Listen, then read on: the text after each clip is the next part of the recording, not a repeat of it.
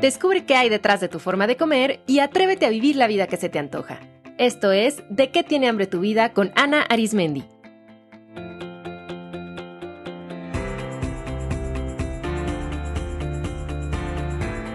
Este es el episodio 295, Duelo e Insulina.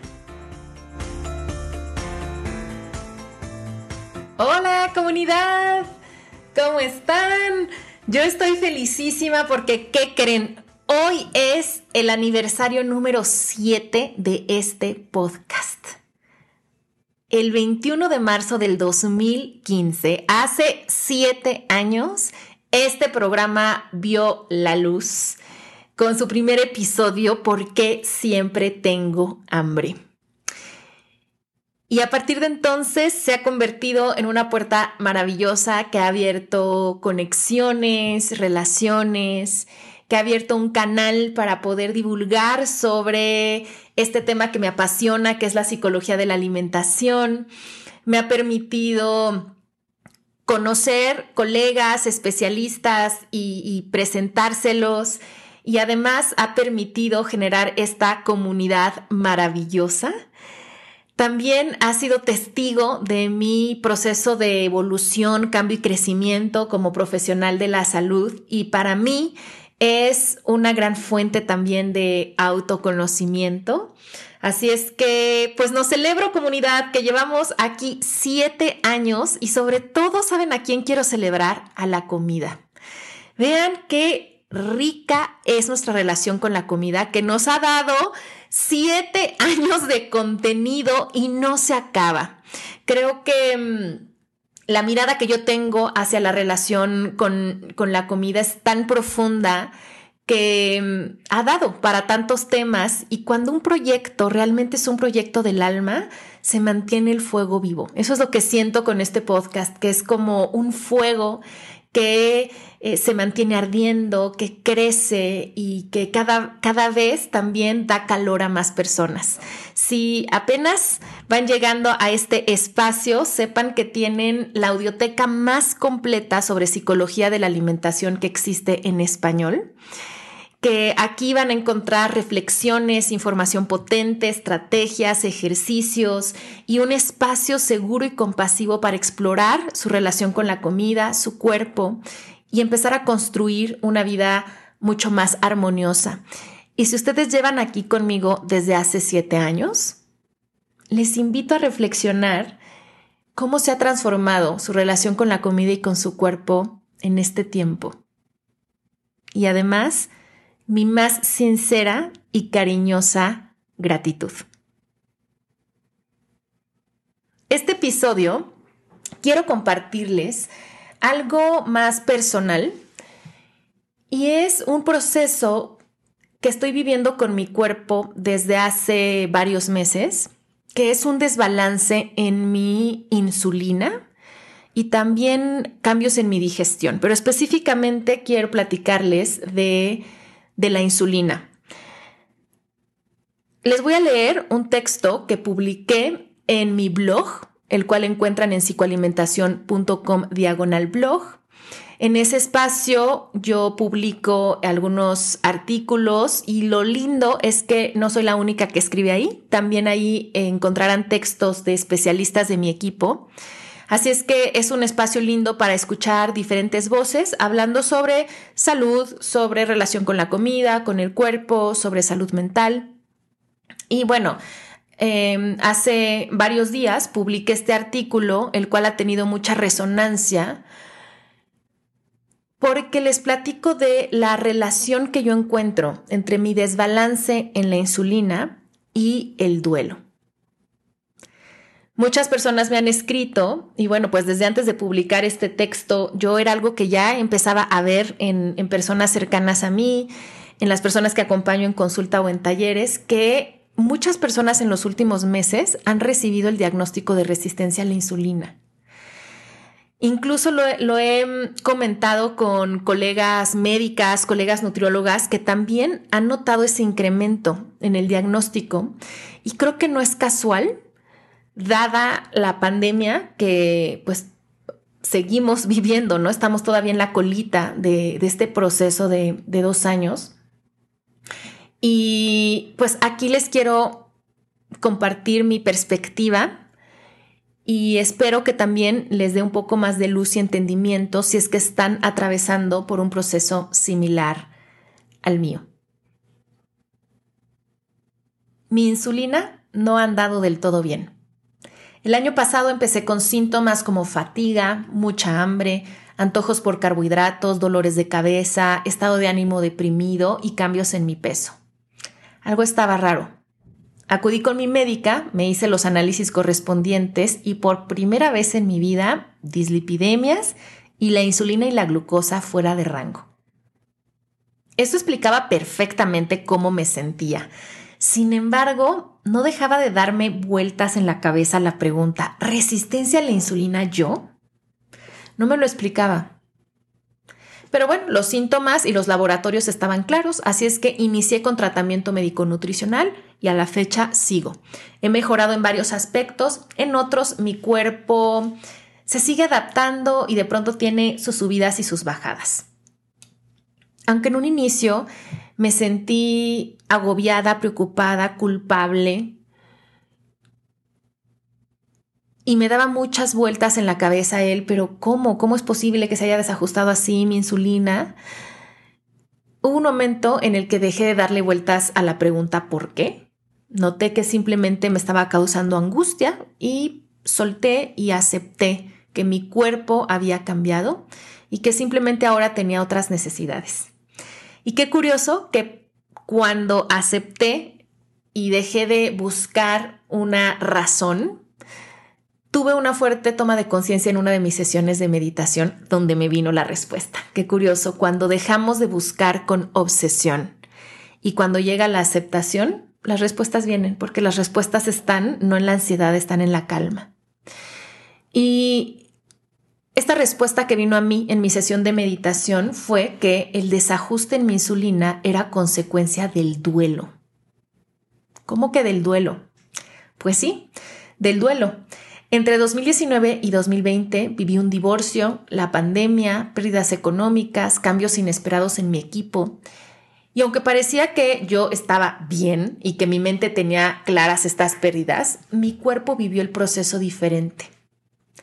Tantos cambios importantes pusieron a mi cuerpo en un estado crónico de estrés, cuyas consecuencias comencé a sentir hasta el 2021.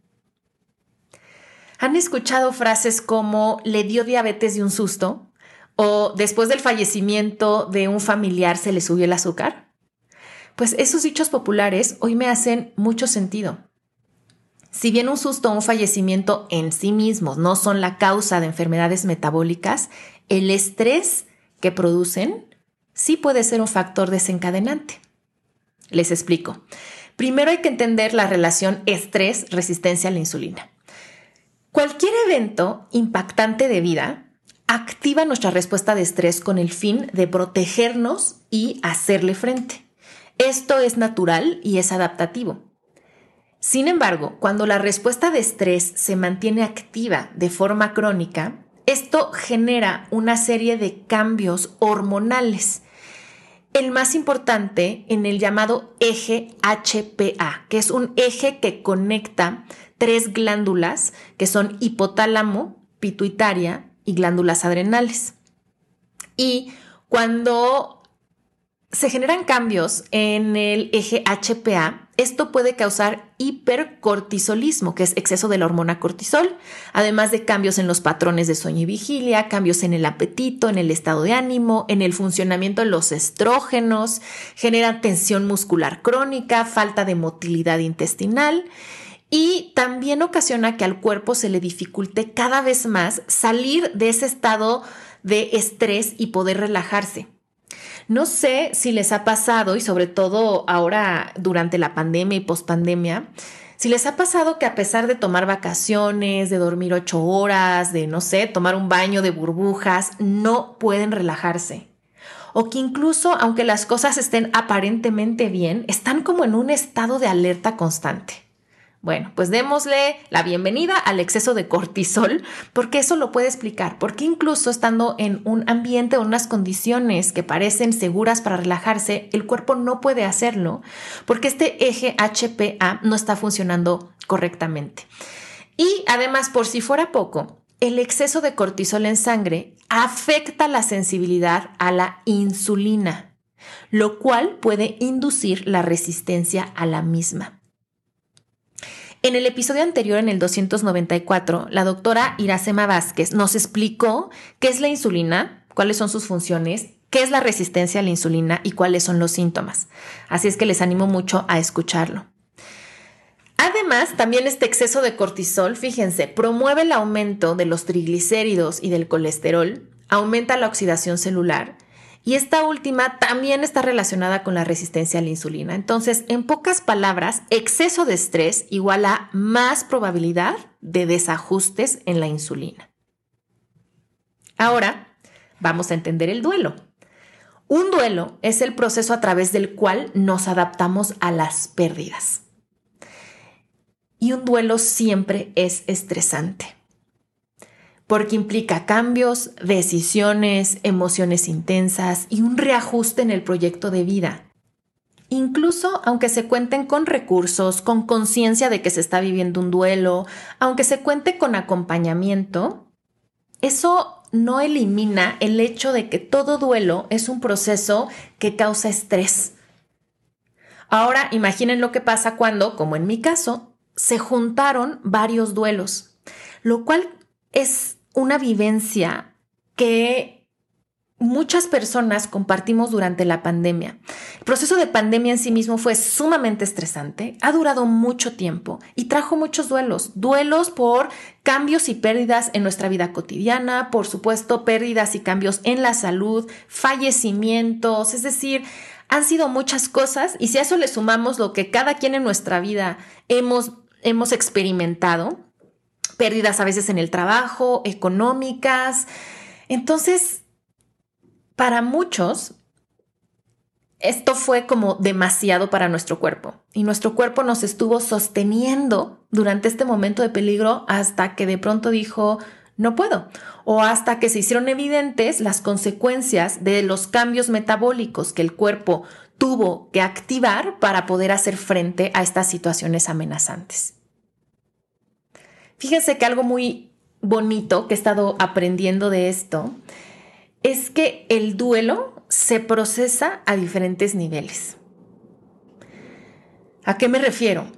Yo, yo em, mentalmente procesé muy rápido y creo que sin dificultad los diversos duelos es decir, mi mente tomaba decisiones, estaba clara, se sentía segura y pudo entender, comprender, adaptarse a estos cambios fácilmente.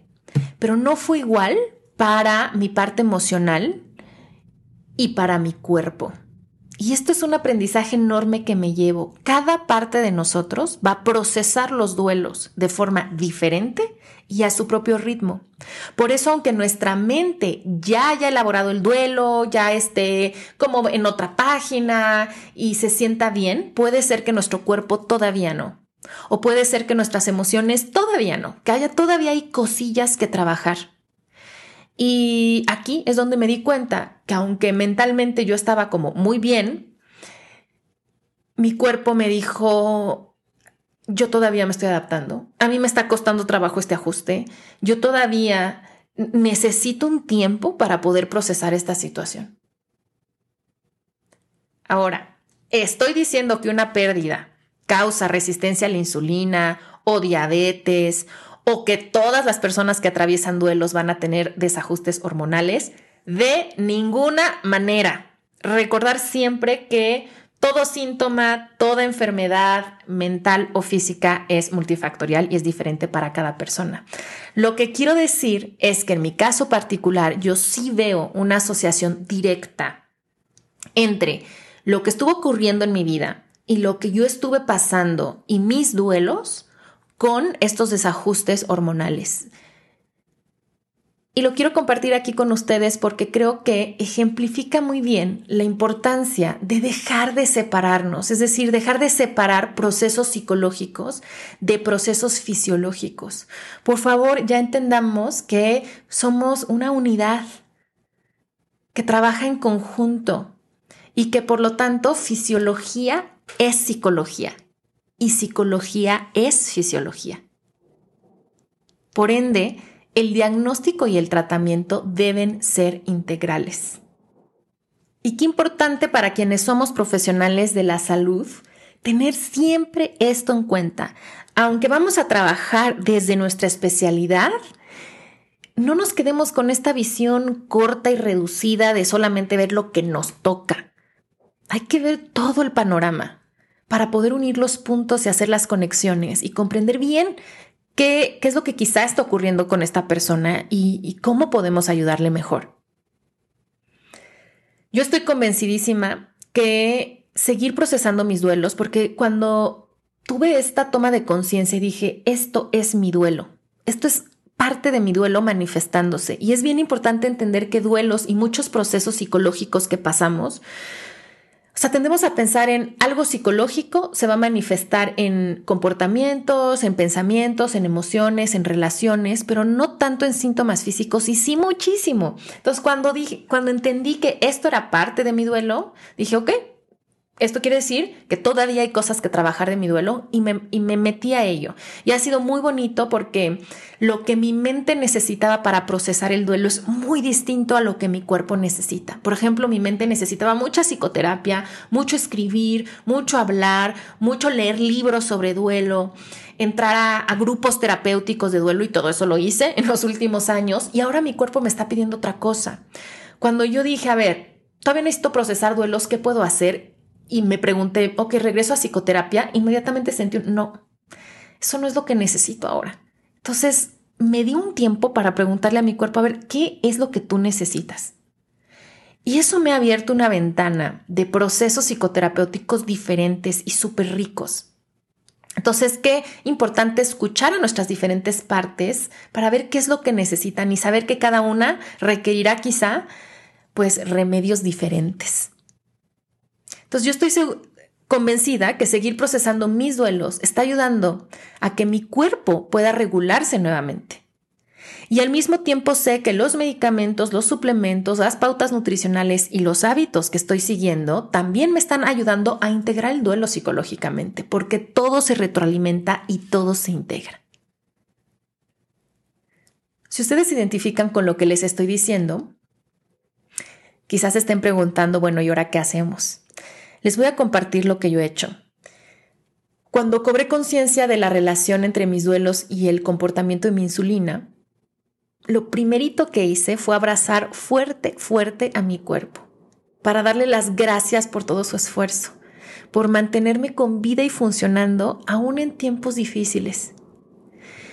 Le reconocí mucho todos los ajustes que ha tenido que hacer y también reconozco el cansancio en el que se encuentra hoy y por lo tanto me he comprometido con mi tratamiento médico, nutricional y psicoterapéutico y he priorizado mi autocuidado. Estoy cultivando mucho el arte del contento, del cual les hablé en el episodio sobre que se llama El sabor de lo sutil, porque eso me está ayudando mucho a salir del ajetreo, a salir de esta de este estado de sobrevivencia y que mi cuerpo realmente pueda sentirse más seguro y más tranquilo, pueda relajarse. También me he estado educando muchísimo más en resistencia a la insulina y en la relación entre trauma y resistencia a la insulina, lo cual es muy interesante y de cual les expliqué un poquito ahora que, que les decía del eje HPA y eso. Y también saben que le estoy dando tiempo a mi cuerpo para que se reajuste, porque algo que mi cuerpo me ha hecho saber es que esto va a ser a su ritmo y que en cuanto yo me siento presionada o me desespero o quiero ver resultados ya, otra vez me vuelvo a meter en el estado de estrés crónico y es casi casi como, oh, regresamos y tenemos que volver a empezar de cero. Entonces ya entendí que quizá lo más importante es quitar la prisa, quitar la sensación de urgencia, para que realmente mi cuerpo pueda empezar a salir de ese estado de estrés crónico. No les voy a mentir, no es fácil, es un proceso continuo, eh, pero en eso estoy. Y pues estoy tomando responsabilidad de lo que puedo hacer. Hice un fuerte compromiso con mi cuerpo, el cual les compartí en un episodio anterior que se llama Mi cuerpo cambió. Ahí les, les compartí la carta que le escribí a mi cuerpo y ahí me comprometía, cuerpo, te siento, te escucho y voy a hacer lo que yo pueda en este momento con los recursos que yo tengo para que otra vez estés bien. Y así como yo voy a poner todo para sanarnos, también voy a dejar que tú hagas tu parte. Tú sabes qué hacer, tú sabes qué es lo que te toca y tú sabes a qué ritmo hacerlo. Cuéntenme comunidad. ¿Han notado la relación entre momentos estresantes de vida y su salud? Específicamente, ¿han recibido diagnóstico de resistencia a la insulina desde que empezó la pandemia? ¿Les hace sentido esto que les estoy compartiendo? Me encantará que me compartan si se identifican eh, a través de, pueden enviar un correo electrónico a info psicoalimentación.com o mandarme un mensajito en mis redes sociales, estoy en Instagram como arroba Ana Aris, o pueden entrar al blog psicoalimentación.com diagonal blog y dejar ahí un comentario abajo del artículo que se llama igual que este episodio Duelo e Insulina. Por último, quiero compartirles recursos porque ya saben que yo no los dejo solas ni solos. Aquí estamos todos en el mismo barco. Y pues eh, quiero compartirles que desde psicoalimentación ofrecemos dos talleres que les pueden ayudar muchísimo. Ofrecemos un taller para personas con resistencia a la insulina o diabetes tipo 1 que quieren comprender bien estos diagnósticos y aprender a manejarlos desde un enfoque integral y sobre todo no centrado en el peso y con la presión de adelgazar. Este taller se llama Diabetes Intuitiva y el siguiente grupo comienza en mayo. Pueden encontrar toda la información en psicoalimentación.com, diagonal diabetes.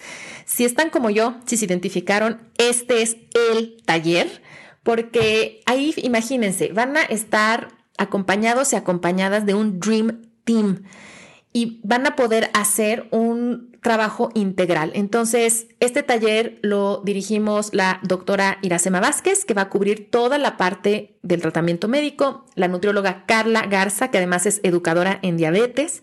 Entonces, ella cubre toda la parte nutricional y voy a estar yo con otra de las psicólogas de mi equipo hablando de todos, todos estos aspectos psicológicos que están relacionados con la insulina y que es importante también abordar, entender el estrés, herramientas con nuestro cuerpo, relación con la comida, gestión de emociones, etcétera, como también eh, afrontar el diagnóstico y todos los cambios que vienen con eso.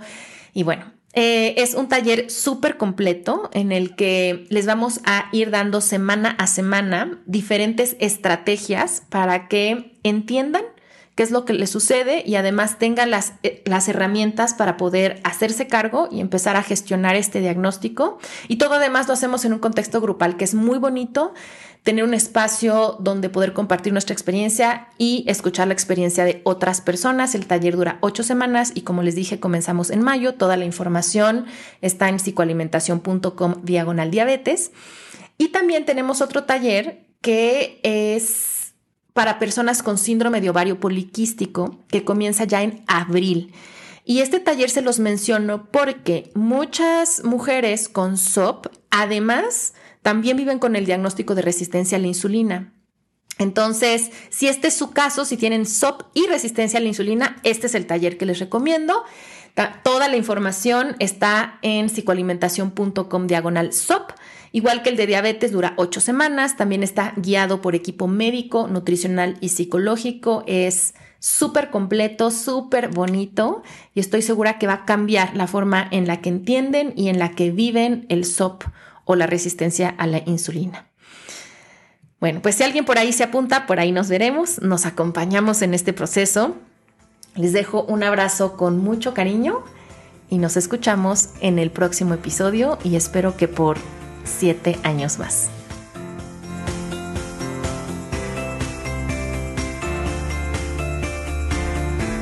Esto fue De qué tiene hambre tu vida con Ana Arismendi. Para más información visita www.dequetienehambretuvida.com.